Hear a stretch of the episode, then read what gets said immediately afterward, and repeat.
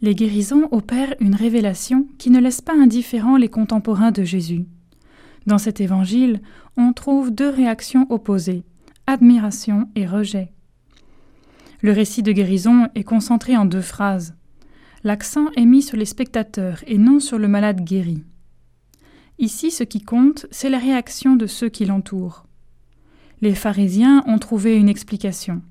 C'est par le chef des démons qu'il expulse les démons. Pourquoi est-il si difficile pour les pharisiens de croire que Jésus guérit au nom du Dieu de vie? Tentons diverses hypothèses. Il a quitté son village pour aller sur les routes. Il n'a ni travail, ni femme, ni enfant. Et surtout, il ne respecte pas les règles religieuses des pharisiens.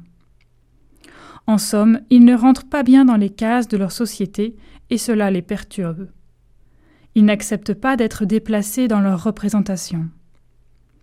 Mais s'ils ne veulent pas bouger, comment pourront-ils goûter le vin nouveau? Comment verront-ils le royaume qui vient?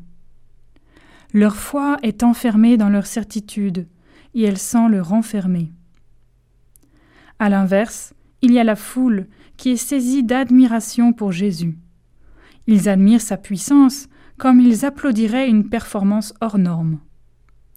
Ils sont touchés non pas dans leur foi, mais plutôt dans leur désir de puissance.